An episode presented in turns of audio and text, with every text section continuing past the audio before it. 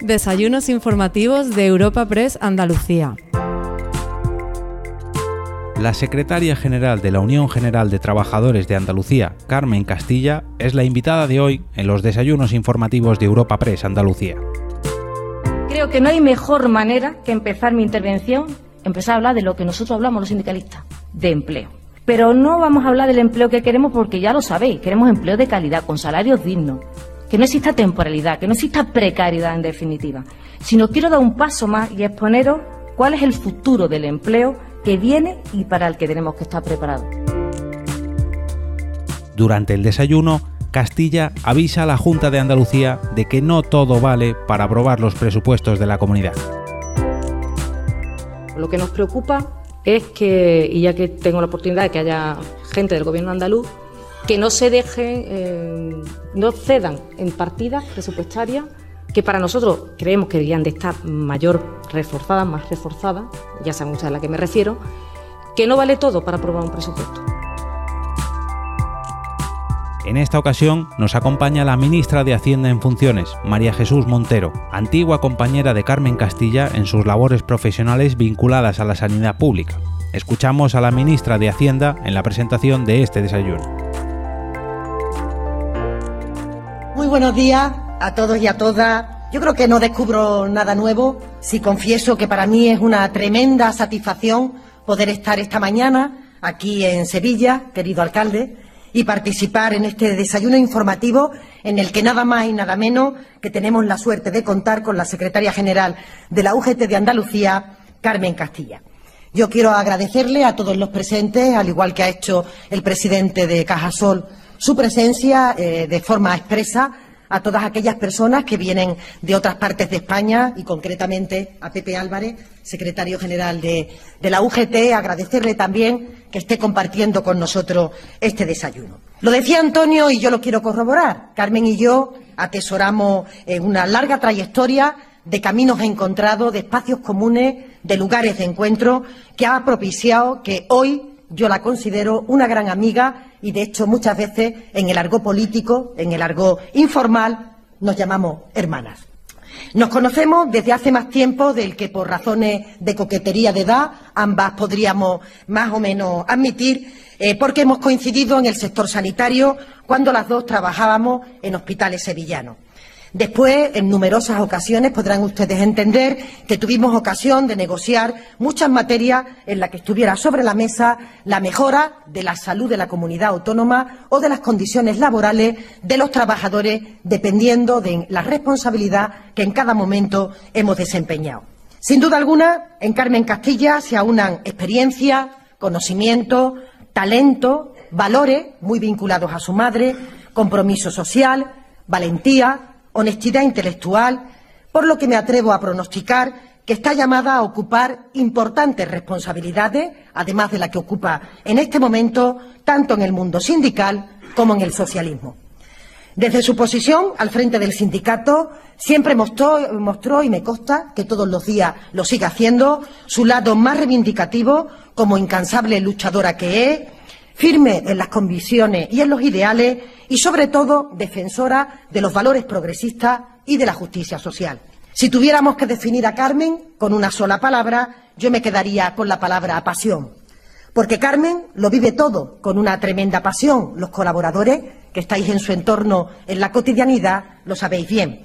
Eso se nota en todos y en cada uno de los objetivos que se propone y de las metas que cada día se fija. Pasión por el sindicato, pasión por el servicio público, hasta pasión por su Athletic Club de Bilbao, que es una de sus mayores aficiones, quizá desconocida para la gran mayoría de ustedes, en esa faceta, yo diría, de ir a contracorriente que siempre la ha caracterizado desde que era una niña.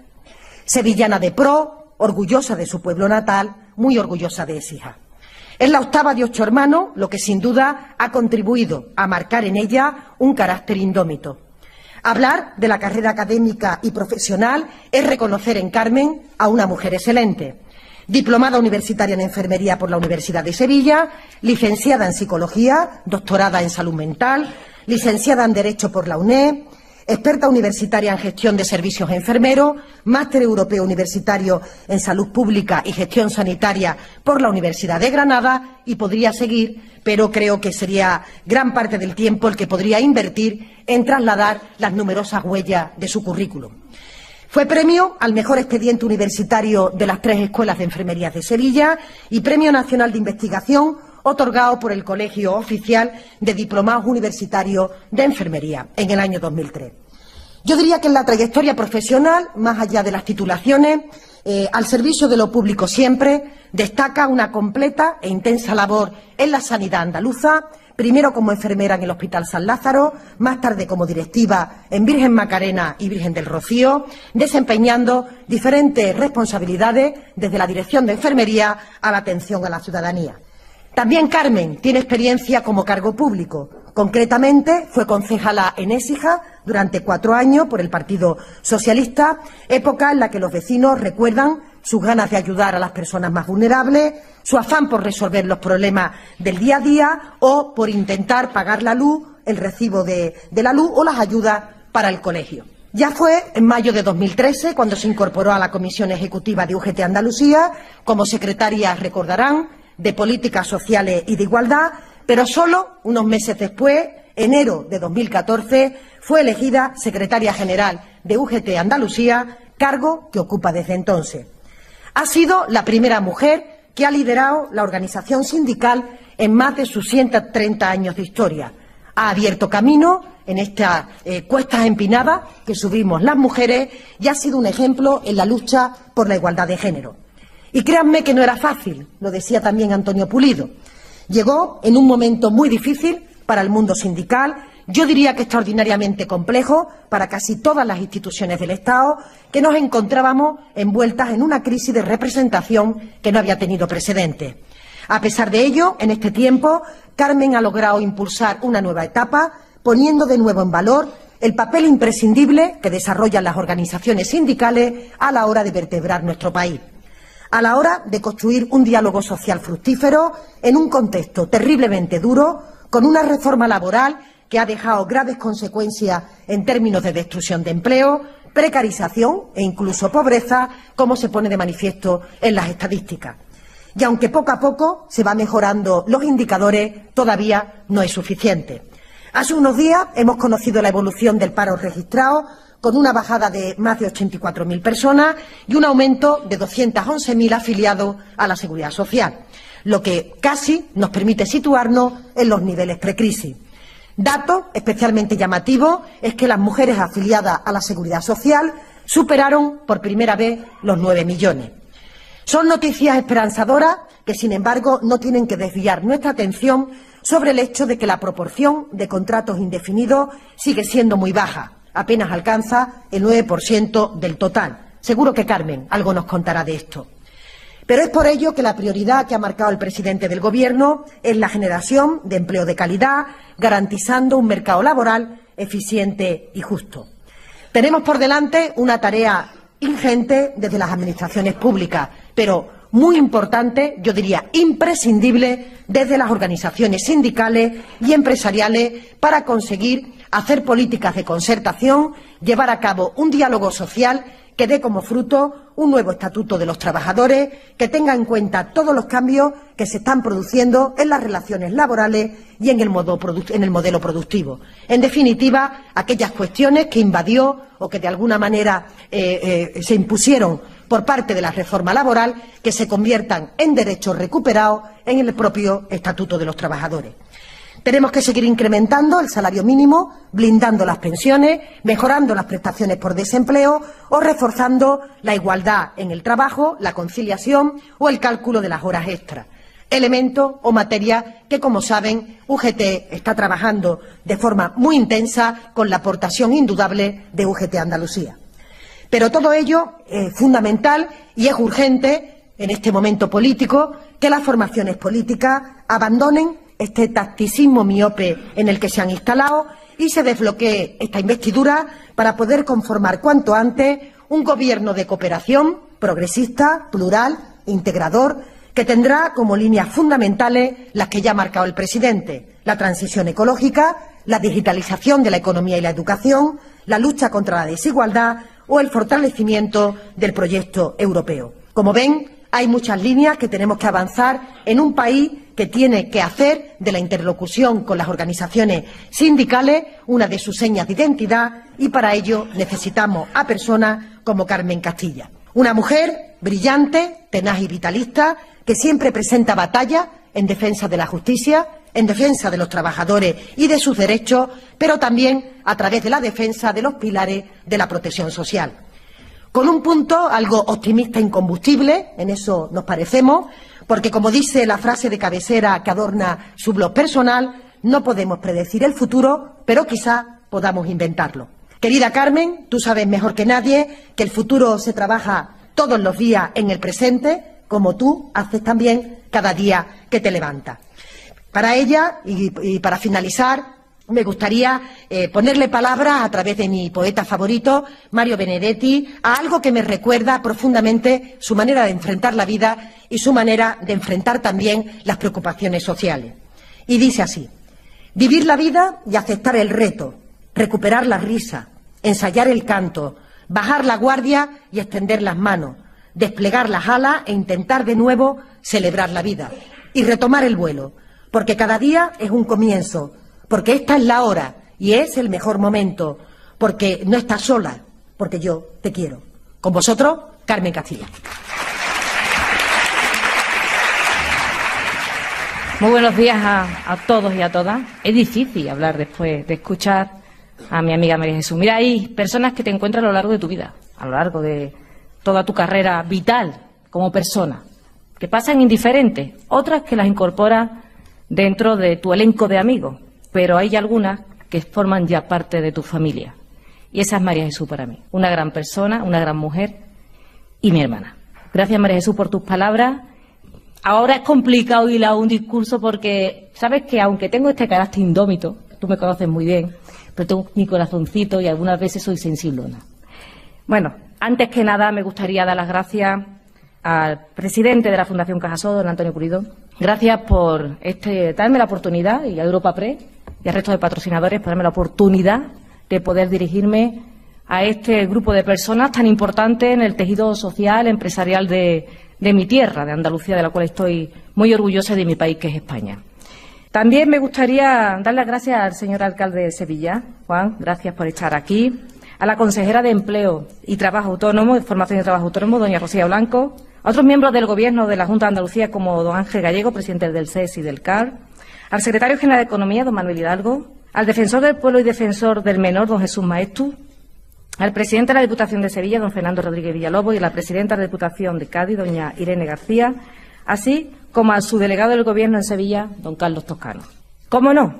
Quiero también darle las gracias por su presencia a mi amiga y compañera Nuria López, paisana de Esija, secretaria general de las Comisiones Obreras de Andalucía, y, cómo no, Javier, querido Javier. Esta es la muestra evidente que con el diálogo y el entendimiento nos podemos entender la patrona y los sindicatos. Querido amigo Javier González de Lara, presidente de la Confederación de Empresarios de Andalucía, así como Antonio Ponce, presidente de la Cámara de Comercio.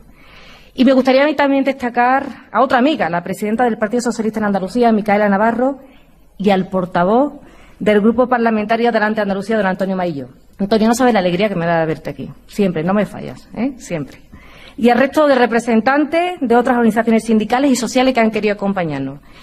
También quiero agradecerle a todos los compañeros y compañeras de mi gran organización, de la Unión General de Trabajadores, por estar hoy aquí, por hacer un hueco en vuestra agenda. Carlos Pedrosa, secretario general de la UGT de Castilla-La Mancha, y no lo deja al último porque sea el menos importante. Quiero darle las gracias a mi compañero, secretario general de la Unión General de Trabajadores, Pepe Álvarez, que ha hecho un hueco en su apretada agenda para estar hoy aquí conmigo y escuchar algo que estamos ya diciendo desde, desde toda España, desde toda la organización. Como secretaria general de Andalucía, de un sindicato de 130 años de historia. ¿Quién puede decir eso hoy? 130 años de historia. Hemos estado en tres siglos, en el siglo XIX, XX y XXI.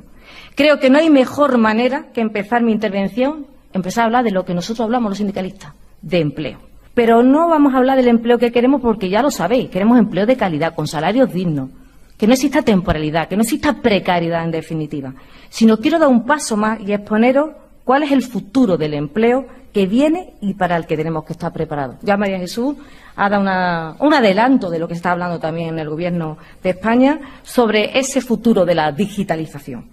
Creo que coincido con los más cualificados observadores de la realidad social y laboral en la actualidad si les digo que el mundo del trabajo se enfrenta a un enorme desafío por la aparición de las nuevas tecnologías. Ojo, no ya tan nuevas. Digitalización, robotización, Internet, nanotecnología.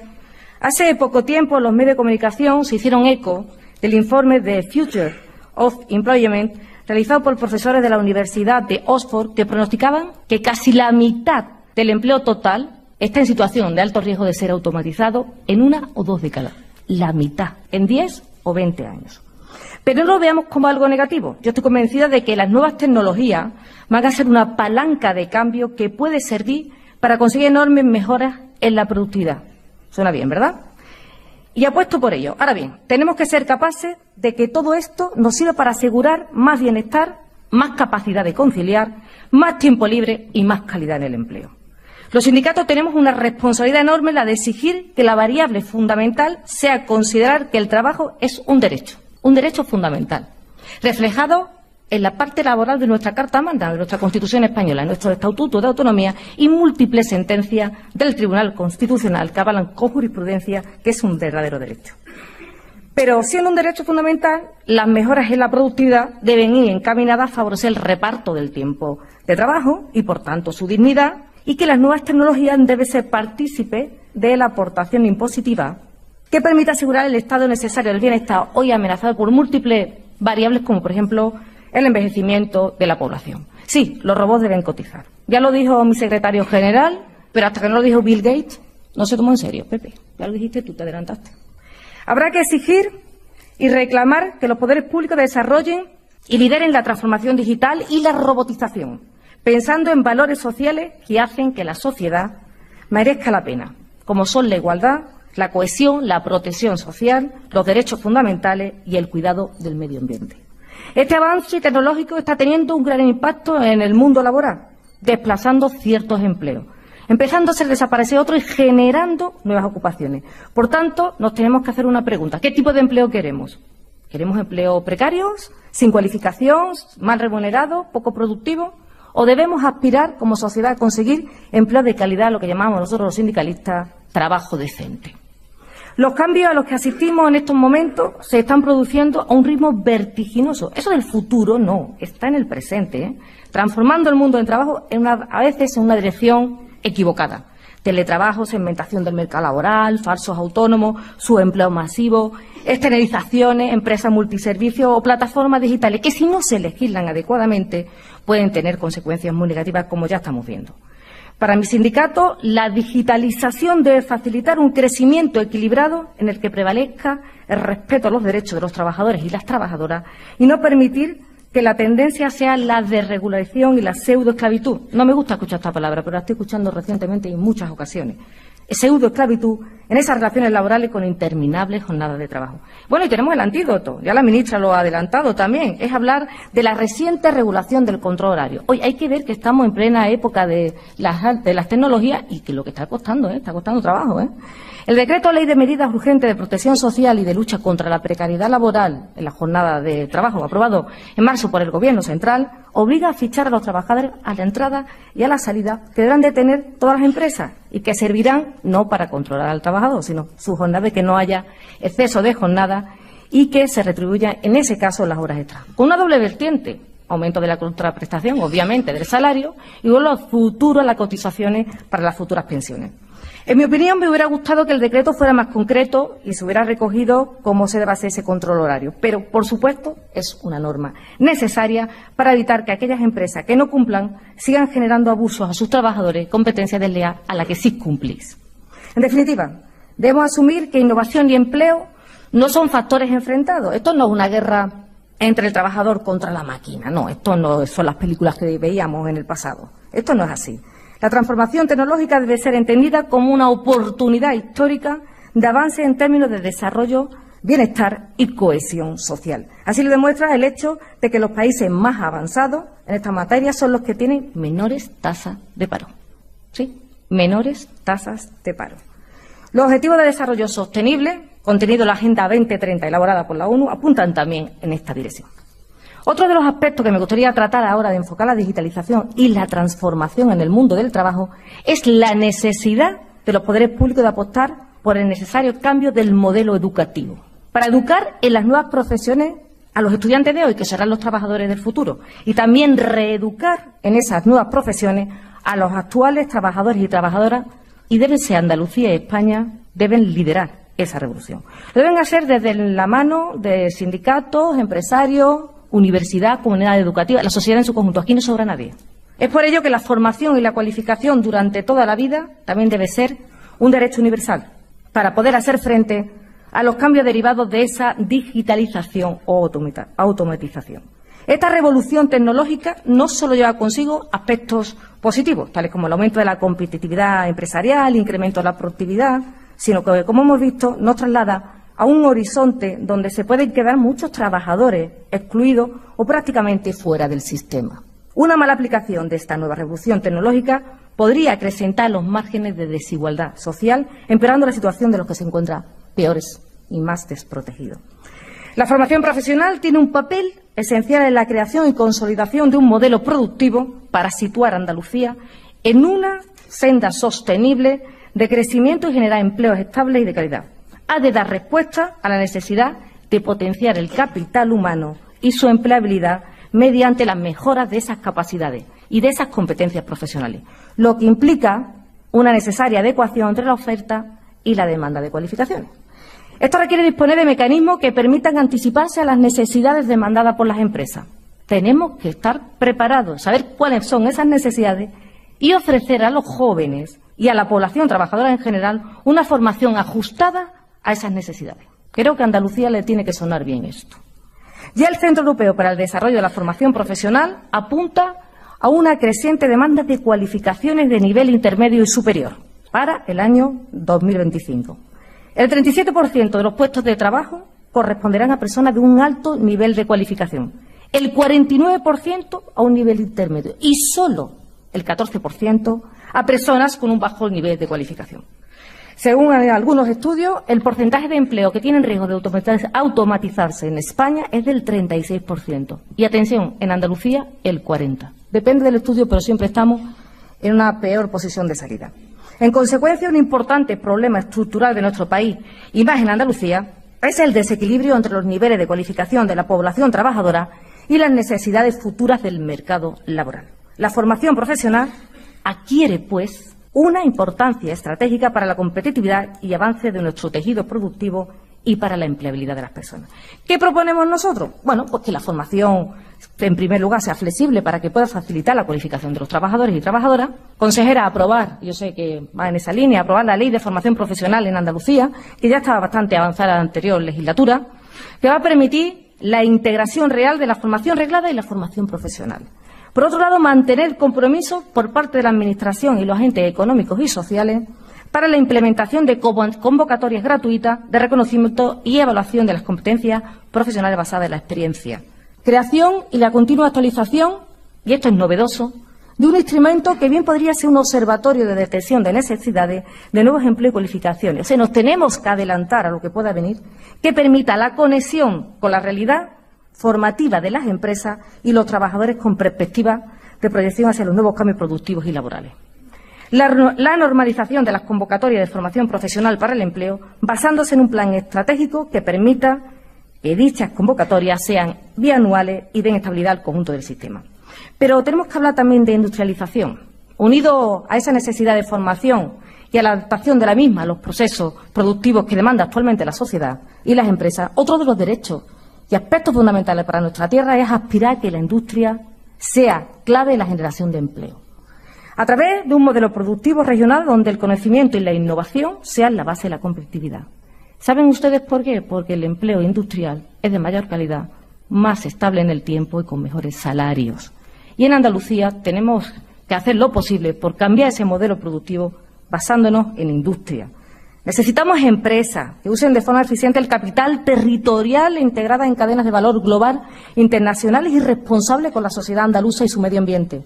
Es necesaria la especialización inteligente, aprovechar todo el capital humano como soporte real del desarrollo de la economía andaluza y concentrar los esfuerzos en las prioridades industriales. Hay mucho talento en Andalucía. No permitamos que se vaya, que se quede aquí, que se fije el territorio. Debemos convertir la innovación y el conocimiento en palancas para ganar mayor peso relativo de la industria, con lo que seremos más fuertes para resistir, esperemos que no, nuevas turbulencias de tipo económico. El primer Plan General de Emprendimiento de Andalucía que ha anunciado el Gobierno andaluz establece que potenciará la innovación empresarial en la comunidad, una cuestión que saludamos desde nuestro sindicato. Para nosotros es crucial fomentar la I más D más I, para dar cumplimiento a los objetivos de la Agenda 2030 y poner en marcha el plan por la industria que firmamos hace algo más de un año.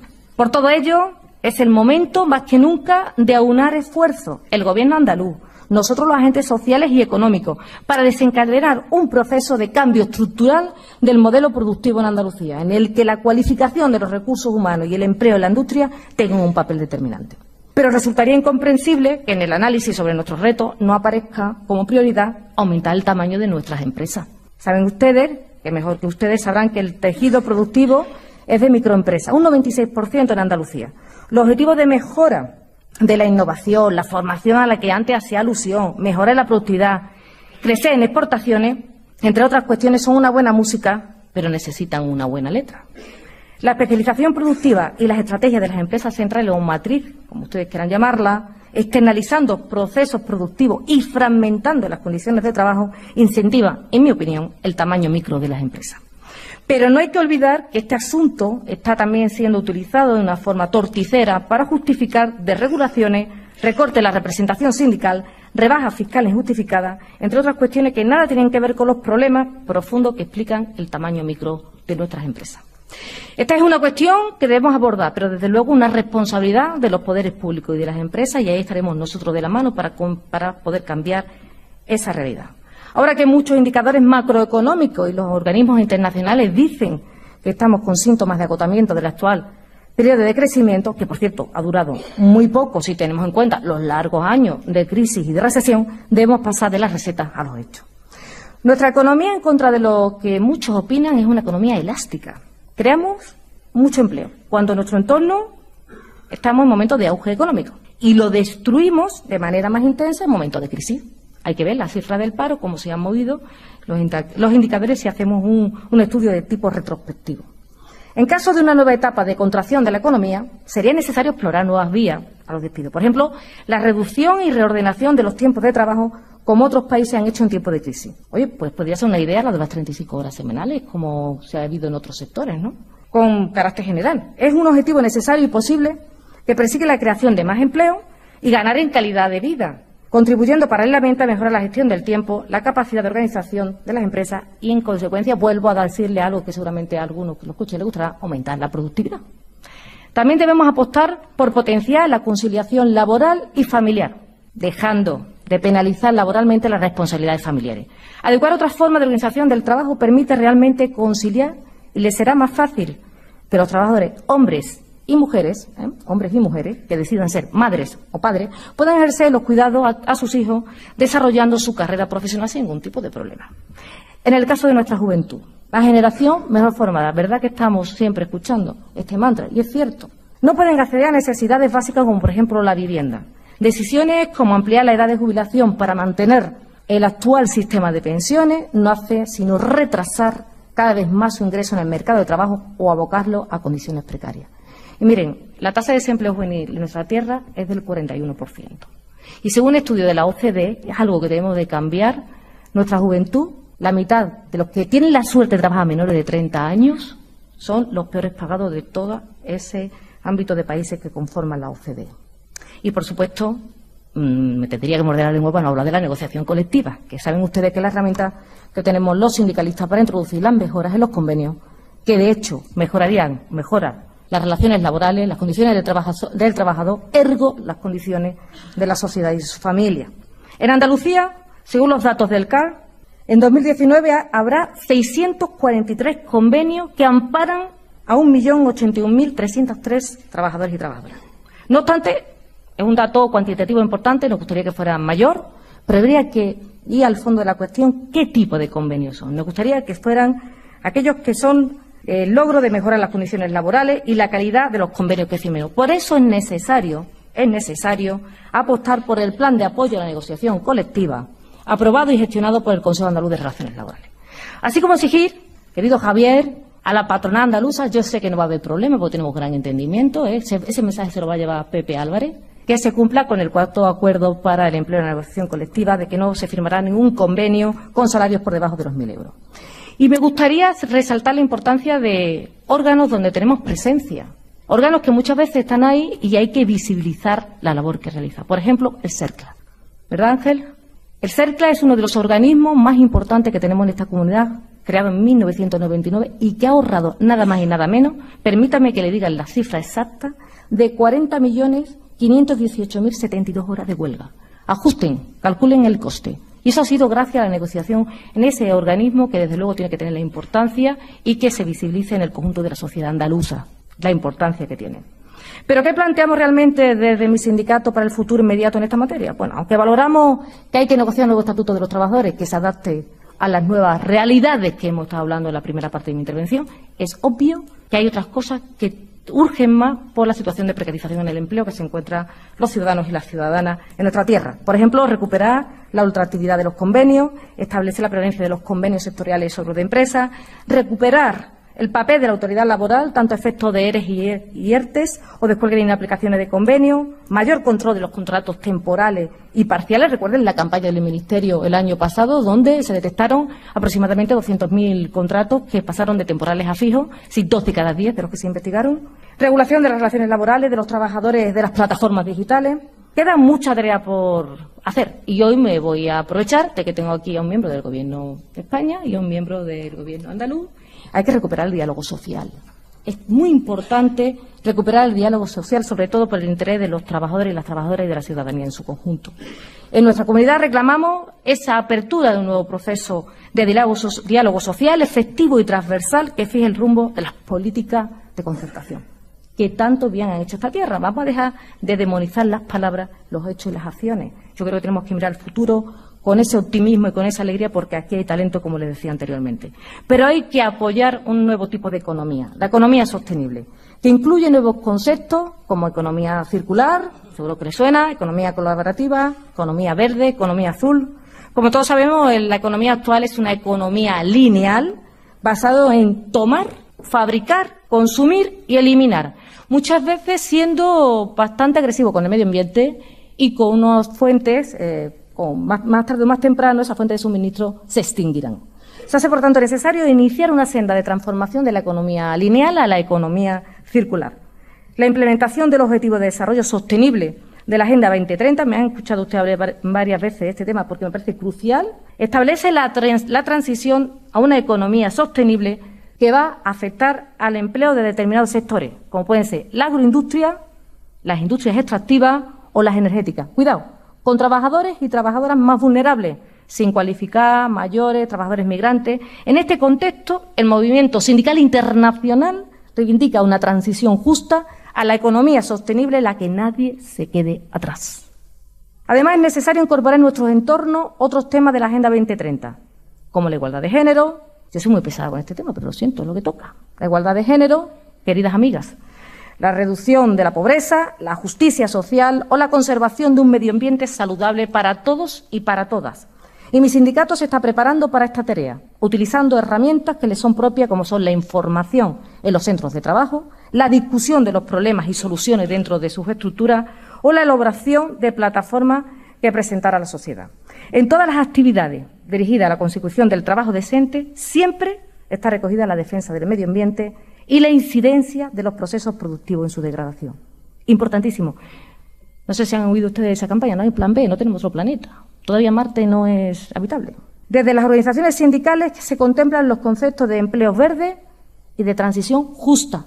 No se puede separar la transición de la justicia. Transición justa, en la que el cambio del modelo productivo necesario para la sostenibilidad ambiental sea una adaptación que no suponga dejar a trabajadoras o trabajadores sin empleo o degradando sus condiciones laborales. Desde UGT Andalucía hemos marcado un firme compromiso con los objetivos de desarrollo sostenible, no solo por llevar a cabo proyectos dirigidos a la sensibilización y a la educación, al desarrollo de los ciudadanos y las ciudadanas andaluces bajo el paraguas de la Agenda 2030, sino creando un grupo interno para incluir los objetivos, meta, indicadores en el trabajo que se realiza desde mi sindicato. Nuestra apuesta también forma a nuestros delegados y delegadas sindicales que jueguen un papel importante en el desarrollo de la economía circular en sus respectivos sectores. Desde mi punto de vista, la transición a esta nueva economía en nuestra región representa también una gran oportunidad para el desarrollo económico y para la creación de nuevos yacimientos de empleo sostenible, como la gestión de residuos, sistemas de apoyo a las energías renovables, el comercio de emisiones, el diseño ecológico o la eficiencia energética, incluyendo el reciclaje de materiales. Si entre todos sabemos aprovechar los potenciales beneficios vinculados al desarrollo sostenible, estoy segura que lograremos impactos significativos no solo a nivel económico y ambiental, sino también a nivel social. Y ya por último, quiero incidir en la necesidad de abordar los servicios sociales, que sería obvio resaltar que somos grandes defensores de los mismos, pero también quiero hacerlo desde el punto de vista de la innovación social y de la empleabilidad. La realidad social andaluza ha venido experimentando una serie de cambios, también la española, los cambios demográficos por el envejecimiento, el aumento de la inmigración, eh, los distintos modelos de familia, los modos de convivencia, el aumento de la desigualdad, el incremento de la violencia de género o de las situaciones de dependencia, configurando nuevos perfiles que han impactado de manera muy significativa en el actual sistema público de servicios sociales en Andalucía. Según el informe de 2018, les voy a dar datos que igual eh, les son conocidos sobre el estado de la pobreza en Andalucía. Tenemos que el 37,3%, es decir, 3,1 millones de andaluces y andaluzas, está en riesgo de pobreza y o exclusión social, siendo la tercera comunidad autónoma con mayor tasa en España. Y sobre todo, las más débiles, en este caso, de nuevo, la población femenina. El 5,2 de la población andalucía vive en condiciones de privación material severa y unas 770.000 personas ingresan menos de 335 euros al mes. Bueno, a esto hay que sumarle además la brutal precarización del mercado laboral, con esas tasas de parcialidad y temporalidad de hasta el 96% de los contratos que se generan, y el fuerte incremento del desempleo. La reforma de la Ley de Racionalización y Sostenibilidad de la Administración Local, querido Juan, afecta a los ayuntamientos y afecta a la forma de generar los, bueno, de gestionar los servicios municipales, sociales, que son los más cercanos a la sociedad. Y la reforma del sistema de atención a la dependencia es que no han hecho más que aumentar el número de personas en situación de vulnerabilidad social. Por otro lado, nos encontramos en unos momentos en los que se hace necesario y urge la intervención de las administraciones públicas para ampliar y modificar los sistemas de protección social, a la vez que se desarrolla el sistema de servicios sociales. Un sistema que se ajuste al siglo en el cual vivimos, que garantice los derechos de protección de las personas que aseguren la cobertura de las necesidades sociales básicas y que reduzca la pobreza. No obstante, el desafío principal seguirá siendo la integración social y laboral de las personas, y es ahí donde mi sindicato tiene puesto su esfuerzo. Los servicios sociales no son una inversión humana, sino también una, no solamente es una inversión humana, sino también una inversión económica. Este sistema público muestra una sorprendente capacidad de generación de empleo y para la obtención de retorno. Por ejemplo, el sistema de autonomía y atención a la dependencia a nivel estatal en el 2018 contempló una ratio de 38 empleos directos por cada millón de euros de gasto público invertido y una tasa de retorno de hasta el 40%. Para mi sindicato, el sistema de servicios sociales debe estar constituido por una red de servicios, prestaciones y actuaciones orientadas a satisfacer el derecho de todas las personas a la protección social y es la responsabilidad pública y debe ser gratuita, constituyéndose como el cuarto pilar coordinado con la sanidad, la educación, la vivienda, el servicio de empleo. Por ello, es necesario un pacto por la modernización del sistema de bienestar social para asegurar el crecimiento con empleos de calidad y servicios públicos de excelencia que sirva para atraer talento y empresas punteras a nuestra tierra. Y mire, Andalucía es una región muy grande, en la que las necesidades en sanidad educación y servicios sociales para su población precisa de unos servicios públicos potentes y para los que los cambios tecnológicos, a los que hacía mención en mi primera parte, deben verse como una oportunidad y no como un problema. Me gustaría terminar dándole las gracias a todos los que habéis sacado tiempo en vuestra agenda que sea apretada y compartí con nosotros esta mañana, donde hemos dado o hemos eh, diseñado cuáles son las líneas estratégicas, una de las líneas estratégicas de, mi sindicato. Me voy a despedir con una frase de Clara Campoamor, que decía que había luchado por porque las mujeres, las mujeres estuviéramos en todas partes. ¿No, hombre Jesús? Porque estuviéramos en todas partes. No solamente donde los hombres fueran a buscarnos. Y ante esos momentos de tanta dificultad que hemos pasado en estos últimos años y que hay que enfrentarse a la vida con la valentía que me enseñó mi madre, me despido con lo que me decía mi padre cuando se enteró que iba a morir con un cáncer de pulmón. El que aguanta, gana. Muchas gracias.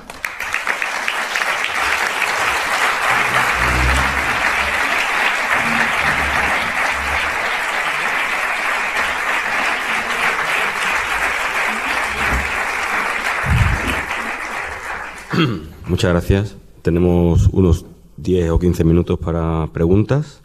Me gustaría, aparte de que hablemos del presupuesto, del trámite del presupuesto que tenemos en el Parlamento y todas las consecuencias que puede tener que se apruebe o no, ha hecho referencia sobre todo al diálogo social. No sé, eh, ante este nuevo gobierno que tenemos en Andalucía, aunque sea de pocos meses, no sé qué relación mantiene un GT con el gobierno, qué espera y si considera que la concertación social, el diálogo social, se puede recuperar.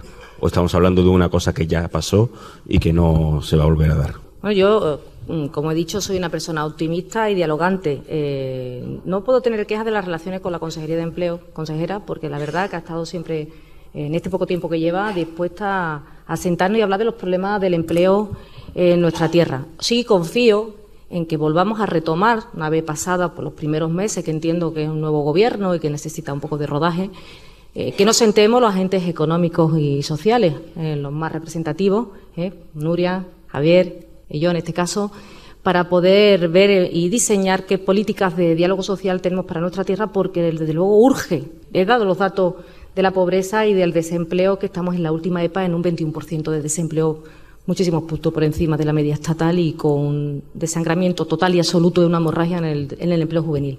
Yo confío y desde luego eh, yo sé que por parte de la Consejería de Empleo vamos a sentarnos pronto y vamos a hablar de ese diálogo social.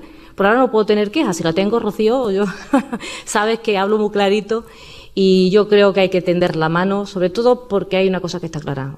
A todos nos debe de interesar a todos nos debe interesar nuestra tierra y sobre todo combatir las desigualdades y ponernos en el top ten, pero de empleo, porque nos lo merecemos los andaluces y las andaluzas. Aunque las relaciones sean tan buenas, como dice, eh, el empleo, la creación de empleo es uno de los principales objetivos, por no decir que el objetivo principal del nuevo gobierno. Hasta ahora, ¿qué cree que se ha hecho en esa línea? ¿Qué avances ha visto? Bueno, por ahora los datos que hay un termómetro, que son las encuestas, eh, o sea, los datos del paro. Yo lamento decir que cada vez que damos los datos del paro y Oscar, que es el Convenio de Formación y Empleo de la Ejecutiva Regional, decimos siempre un mantra que parece que estamos en el día de la marmota. ¿eh? El problema que tiene Andalucía es un problema que no se va a resolver a corto plazo. Y esto tiene que ser eh, de la mano de todos los agentes económicos y sociales y de los políticos que pongan medidas y directrices y también del tejido eh, Javier empresarial porque necesitamos más industria. El dato, por ejemplo, ayer tuvimos, tuvimos la oportunidad de estar en Airbus, en Airbus San Pablo, y aquí hacemos cosas en Andalucía que deberíamos ponerlo en valor. Tenemos una, eh, una parte del sector aeroespacial y de innovación bastante importante. Pero hasta que no se invierta en innovación lo suficiente, nosotros hemos propuesto un 3, hasta un 3% del presupuesto, eh, es indudable que no vamos a darle la vuelta al modelo productivo de andaluz, que se basa fundamentalmente en turismo o sea, en condiciones aleatorias meteorológicas, de si hace bueno o malo. Y aunque sean, saben ustedes que he sido muy crítica cuando se hablan de los buenos datos del turismo, sí, pero eh, ¿qué tipo de empleo genera ese turismo? ¿Qué tipo de empleo? Yo creo que hasta que no, y no creo, afirmo, que hasta no exista una derogación de las reformas laborales, por lo menos a corto plazo de los aspectos más lesivos, eso no va a influir en la generación de empleo de calidad, mucho menos eh, de esta tierra que no se basa en un modelo industrial, que el impacto que tiene la industria creo que no alcanza ni el 12% y nos fijamos un 18-20 en ese pacto por la industria. ¿Un objetivo ambicioso? Yo creo que no. Tenemos todas las condiciones, pero hace falta cualificación, formación y sobre todo las convocatorias para formación profesional que son importantísimas para que el trabajador y la trabajadora no se quede atrás, porque ya digo, que el futuro no es futuro, la digitalización ya está aquí. ¿Los primeros presupuestos de este nuevo gobierno eh, hacen esa apuesta por el empleo o tienen muchas carencias? Eh, nosotros hemos criticado en el presupuesto que las partidas en el empleo pues eh, no, no, están, no están contempladas. También entendemos que es un presupuesto para corto tiempo. Lo que nos preocupa es que, y ya que tengo la oportunidad de que haya gente del gobierno andaluz, que no se dejen, eh, no cedan en partidas presupuestarias que para nosotros creemos que deberían de estar mayor reforzadas, más reforzadas, ya saben ustedes a la que me refiero, que no vale todo para aprobar un presupuesto, que hay muchos problemas en Andalucía y que no vale todo por aprobarlo. Hombre, es mucho mejor, ¿verdad, ministra?, tener un presupuesto que prorrogar, pero obviamente no se pueden con tacticismo político aprobar un presupuesto a cambio de hacer unas concesiones que, desde luego, nosotros vamos a ser beligerantes en ese tema. ¿Cree que la presencia de Vox o, la dependencia, depender de Vox para aprobar este presupuesto puede hacer que el gobierno sea más débil o que sea más difícil negociar con el gobierno partidas como... Yo creo que podría sentarse, sentarse con los partidos de la oposición también y negociar unos presupuestos que sean acorde a la sensibilidad andaluza.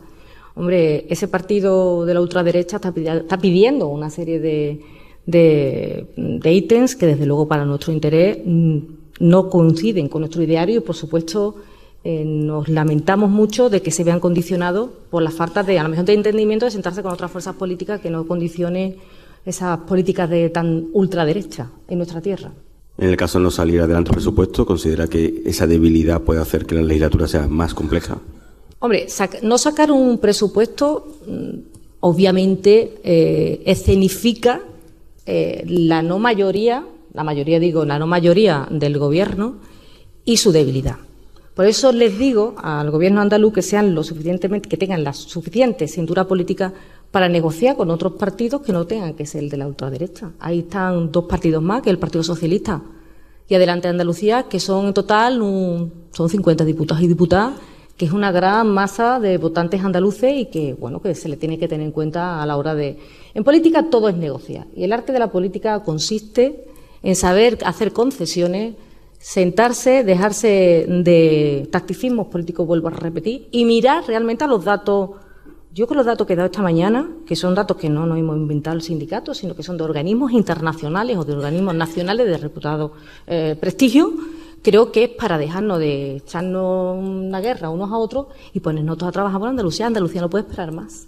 Andalucía no puede esperar más, pero ha habido un gobierno socialista durante muchos años, hay un nuevo gobierno de Partido Popular y Ciudadanos, pero el empleo, no hay, no hay una varita mágica que haga que se cree empleo. Es un problema que realmente no Es un problema estructural y ayer eh, compartí con mi secretario general en Airbus en dos ocasiones el hecho de que los andaluces y las andaluzas tenemos que ser conscientes que hace 40 años tomaron unas decisiones que se industrializara el norte de este país y que a Andalucía se le mirara con menos cariño. Y eso es una posición de partida, es una posición de partida de desventaja.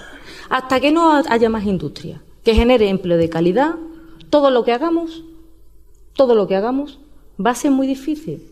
Y otra fuente de empleo muy buena es reforzar los poder, eh, toda la administración pública. una de las cosas que nosotros pedimos sobre todo es que haya más inspectores de trabajo, ¿verdad, Nuria? Eso es empleo, empleo de calidad.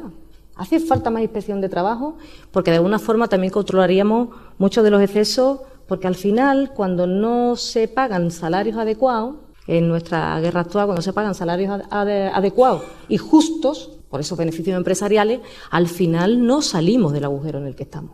Es decir, el cambio es más profundo, por eso no podemos, eh, vuelvo a repetir, eh, esperar más. Yo, con, la suerte que tengo de tener un secretario general que va a luchar por Andalucía, que va a llevar a Madrid todas las necesidades que ayer se quedó con un listado de necesidades que tiene la industria andaluza, no me cabe la menor duda de que Andalucía va a tener todo lo que nosotros podemos hacer, pero nosotros somos un sindicato, no somos un partido político.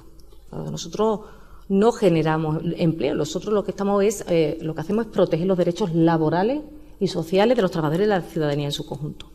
Y creo que de muchas de las líneas de estrategia que nosotros damos, ese giro social tan necesario después de pasar la crisis, de haberla soportado los trabajadores y las trabajadoras, yo creo que es hora que ya se ponga en valor primero las personas.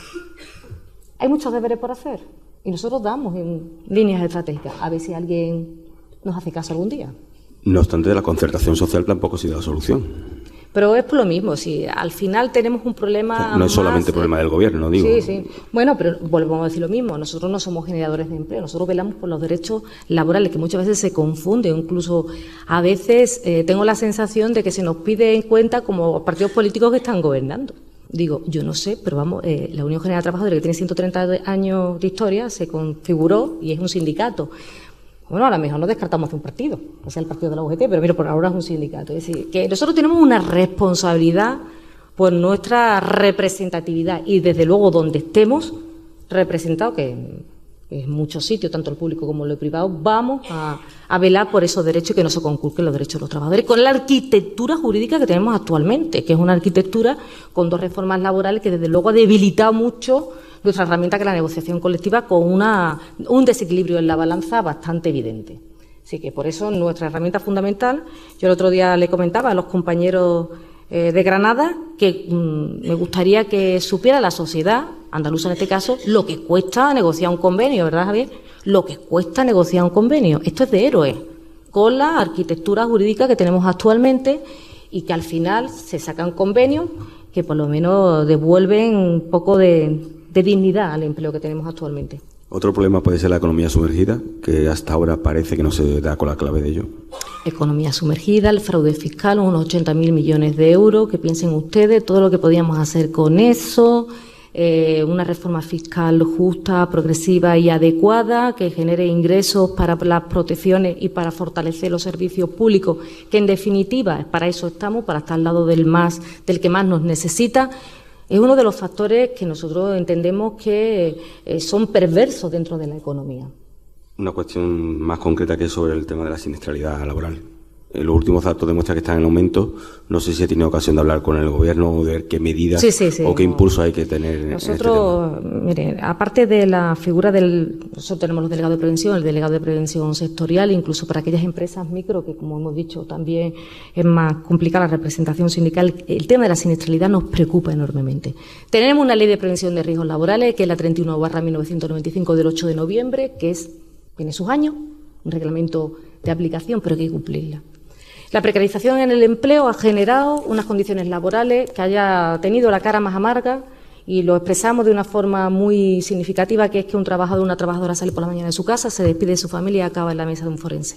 Y vemos los accidentes mortales como van aumentando y tienen una progresión que de luego ya es totalmente intolerable. ¿Y saben ustedes qué tipo de accidente ha aumentado mm, en los últimos años, sobre todo en estos últimos años, aquellos relacionados con la patología de aumento de la carga mental y del estrés laboral, es decir, accidentes vasculocerebrales, ictus, eh, infartos agudos de miocardio, es decir, todo aquello que tiene que ver con un factor que es muy silente, que es invisible, pero que está generando un aumento del estrés en la persona que generan pues este tipo de patología que ciertamente es un accidente laboral. Y me congratulo de que la Organización Mundial de la Salud ya considere el síndrome del burnout, yo con mi inglés y gano, el síndrome del quemado, ya como una patología. O sea, estamos peleando por eso hace un montón de tiempo y es verdad que las condiciones laborales, sobre todo los que tenemos trato al público, los profesionales sanitarios, pues nos vemos y por fin parece ser que ese organismo tan prestigioso como la Organización Mundial de la Salud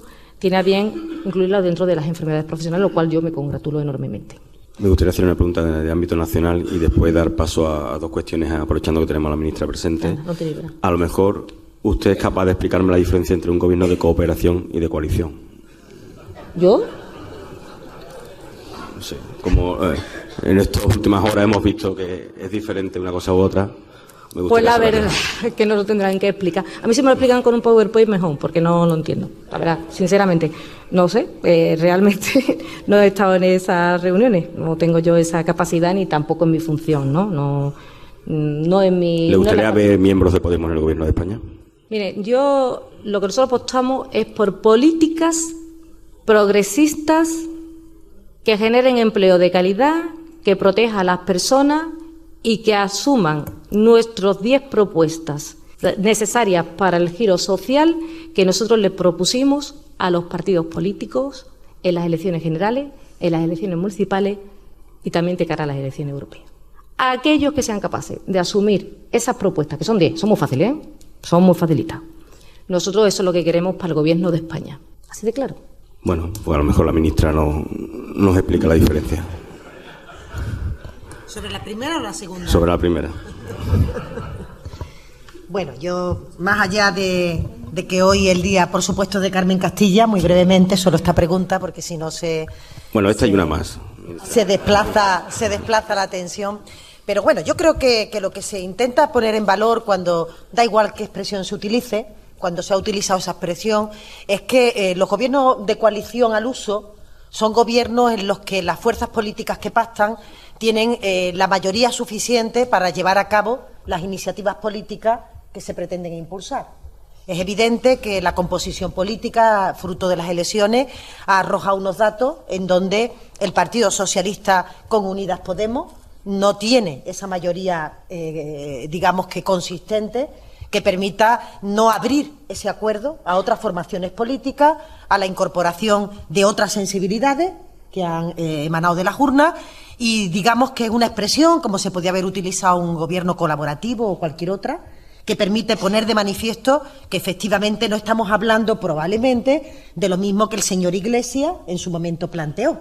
Y bueno, en las palabras comprendo que pueden dar juego en, los medios, en los medios eh, habituales y en, la, y en los periódicos y en las radios, pero tiene esa, esa diferencia.